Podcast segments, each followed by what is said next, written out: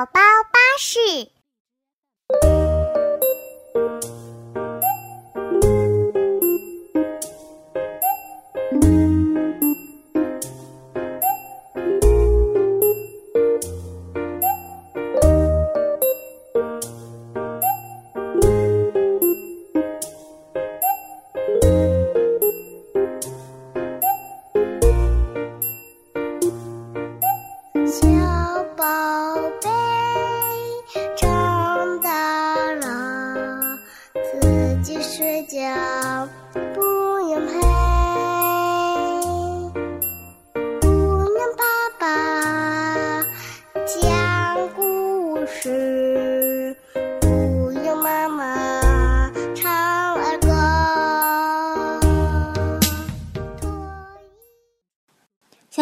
小皮蛋，你怎么了呀？我我有点困，还有点头晕，哎，你看你走路都走不稳了。昨天晚上几点睡的？嗯，昨天晚上十，嗯十十二点睡的。十二点。晚上不按时睡觉，白天怎么会有精神呢？小皮蛋，我给你讲个故事吧。按时睡觉。到了夜晚，一切都变得好安静。已经九点钟了，琪琪和妙妙在柔软舒适的被窝里进入了梦乡，做着甜甜的梦。可是，点点的卧室里居然还亮着灯，叮铃铃，叮铃铃，墙上的时钟响了。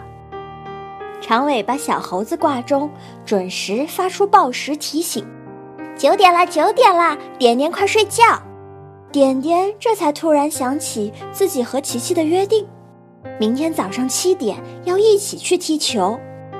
但点点转念又想，才九点钟而已，我可以再玩一会儿再去睡觉。想到这里，点点又重新回到兴奋状态。他猛地从沙发上跳起来，飞扑到报时的小猴子那里，轻轻按住他的小鼻子。小猴子一下子就没了声音。毫无困意的点点开始全神贯注地搭着积木，不知不觉间，很长的时间过去了。点点抬头看钟，居然已经十一点了。点点伸了个懒腰，突然觉得特别困，往床上一跳，连被子都来不及盖，一下子就睡着了。第二天一早。琪琪和妙妙准时来到了公园，他们等了很久很久，也没看到点点。点点怎么还不来？妙妙问。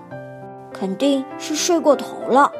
琪琪感到很无奈，他俩等的都有点不耐烦了，才看见点点匆匆忙忙地向他们跑了过来。妙妙说：“点点。”你昨晚是不是又没有按时睡觉啊？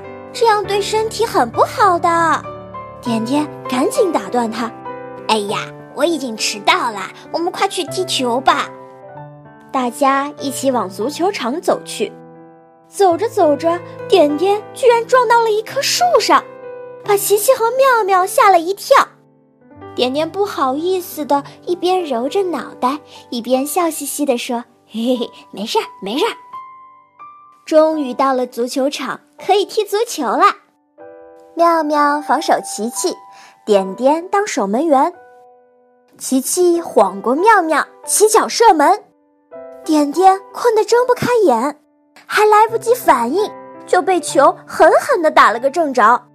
可怜的点点，现在不仅顶着黑眼圈，头上还肿起了一个大包。虽然很困，很想睡觉。但他还是舍不得放弃玩耍的机会。琪琪和妙妙看到点点这样提不起精神，都非常担心他。嘟嘟正好路过，看到点点没精打采的样子，顶着黑眼圈，头上还肿着一个大包，连忙问怎么了。妙妙告诉嘟嘟原因。嘟嘟跟点点说：“是因为他没有按时睡觉，才没有精神和奇奇妙妙一起玩，头很晕，走路也走不稳。贪玩的点点这才意识到按时睡觉的重要性，羞愧地低下了头。琪琪和妙妙好心地送点点回家补觉，下次再约着一起踢球。点点跟他们说了再见，就去睡觉了。他想着，下次一定不能这么晚睡觉了。点点顶着黑眼圈和大红包，才吸取了教训。小皮蛋，你想顶着几个包呀？我一个也不想，我现在就定闹钟，六点我就睡觉。六点，六点太早了，睡不着的。而且睡这么早，有可能半夜就醒了。那我该怎么办呢？嗯，晚上吃过饭休息一下，不要剧烈运动。像可乐呀、茶呀、咖啡呀这些会让我们兴奋的饮料都不可以喝。快到睡觉时间的时候，就上床躺下来，听听故事，听听舒缓的音乐。觉得困了，就闭上眼睛，很快就会睡着的。这么神奇吗？那我今天晚上就要试试看。又到了看留言的时间喽，让我看看又有哪些听众给我们留言啦。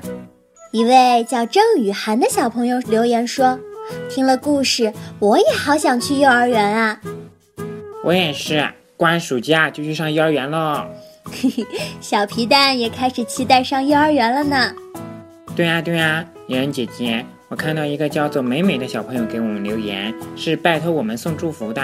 他说想要送给妈妈生日快乐，祝妈妈身体健康。好懂事的小朋友啊！嗯，是啊，大家有什么想说的话，想送出的祝福，都可以给我们留言哦。嗯嗯，大皮蛋。今天你来放儿歌吧，放完儿歌你就要去睡觉喽。好的，今天的儿歌叫做《小宝贝自己睡》，我去睡觉啦，晚安喽。小朋友们也要听爸爸妈妈的话，早点睡觉哦。晚安，我们明天见啦。宝宝巴士。